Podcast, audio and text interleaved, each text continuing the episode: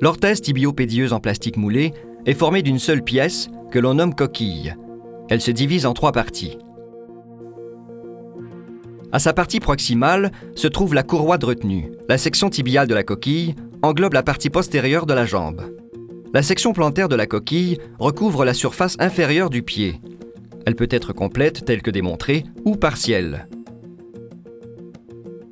L'orthèse tibiopédieuse non articulée en plastique moulé est utilisée entre autres pour stabiliser le pied et la cheville et pour contrôler ou limiter l'amplitude de mouvement de la cheville.